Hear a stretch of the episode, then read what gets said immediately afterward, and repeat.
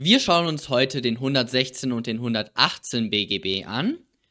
Zunächst einmal eine kleine Übersicht über die Willensmängel, wenn das objektiv Erklärte und das subjektiv Gewollte bewusst auseinanderfallen, dann sind wir bei den 116 bis 118 BGB. Wenn dieses Abweichen unbewusst ist, dann sind wir bei den 119 fortfolgende BGB. Wir befassen uns heute mit dem bewussten Abweichen und schauen uns mal ein Beispiel an. V schreibt bei den sich ziehenden Vertragsverhandlungen dem K aus Spaß, ja, für 6 Euro, da kannst du mein neues Auto für haben. K sagt ja und überweist die 6 Euro. Als V nicht erfüllt, holt K einen Anwalt und verklagt V auf Erfüllung. Hierbei entstehen Anwaltskosten von 900 Euro. K gegen den V aus 122 Absatz 1 BGB. Okay, zunächst einmal 122 Absatz 1 BGB setzt voraus, dass die Willenserklärung nach 118 nichtig ist. Dann sehen wir hier den 118 BGB, eine nicht ernstlich gemeinte Willenserklärung, die in der Erwartung abgegeben wird, der Mangel der Ernstlichkeit werde nicht verkannt werden, ist nichtig. K hat gegen V einen Anspruch aus 122 Absatz 1 BGB, wenn die Willenserklärung nach 118 nichtig ist. Das setzt voraus, dass V diese Erklärung nicht ernst meinte. So steht es in 118 drin. Und zweiter Punkt ist, dass der V subjektiv davon ausging, dass der K, also der Erklärungsempfänger, den Mangel an Ernstlichkeit nicht verkennen würde. Und diese beiden Voraussetzungen haben wir. Das sind die beiden Voraussetzungen. Und bei der zweiten Voraussetzung müsst ihr jetzt natürlich ein bisschen erläutern. Ich habe im Sachverhalt geschrieben, dass der V diese Erklärung aus Spaß meinte. Daraus wird man folgern können, dass diese zweite Voraussetzung gegeben ist. Spätestens aber, wenn man ein neues Auto für 6 Euro verkauft, was einen objektiven Wert von, ja, von mehreren 10.000 Euro hat, da wird man auch vor Gericht dann sagen können, okay, der V meinte das hier definitiv nicht ernst und ging davon aus, dass der K den Mangel an Ernstlichkeit erkennen würde. Somit ist 118 hier zu bejahen und somit hat der K gegen V einen Anspruch aus 122 Absatz 1 und kann die Anwaltskosten ersetzt verlangen. Oder wir müssen noch den 122 BGB nochmal lesen und diesmal aber den Absatz 2. Die Schadensersatzpflicht tritt nicht ein, wenn der Beschädigte den Grund der Nichtigkeit kannte oder infolge von Fahrlässigkeit nicht kannte. Das ist eine Standardlegaldefinition, da die wird auch häufiger im BGB relevant. Das kennen müssen. Wir müssen uns jetzt also fragen, war das hier fahrlässig, dass der K äh, ja die Nichtigkeit nicht kannte. Und das ist definitiv der Fall.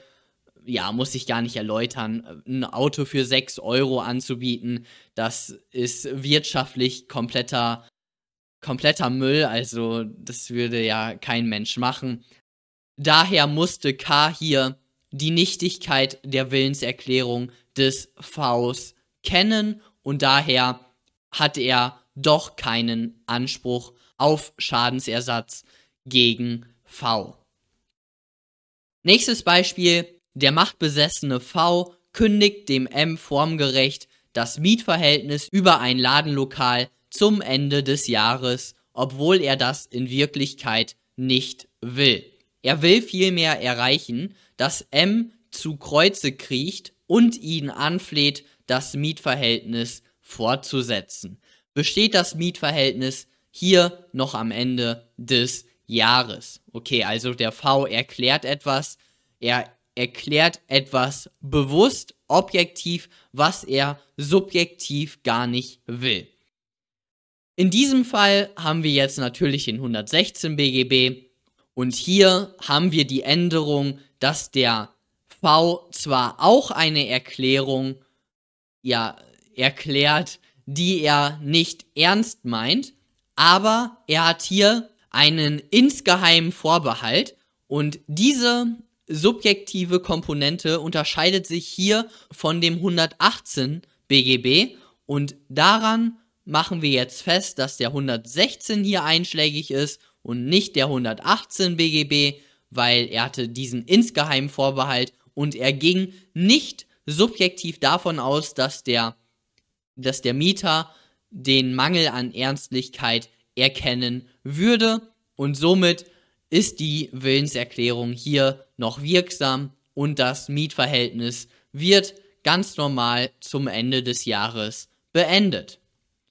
Eine kleine Abwandlung. M hat vor der Kündigung erfahren, dass V ein Kündigungsschreiben schicken wird, obwohl er die Beendigung des Mietverhältnisses gar nicht will.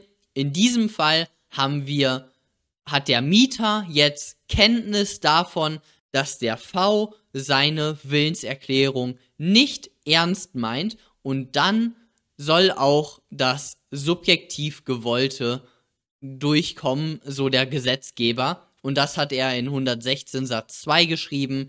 Die Erklärung ist in diesem Fall nichtig, weil sie gegenüber K abzugeben war oder ist. Und dieser kannte in diesem Fall, in dieser Abwandlung, den insgeheimen Vorbehalt.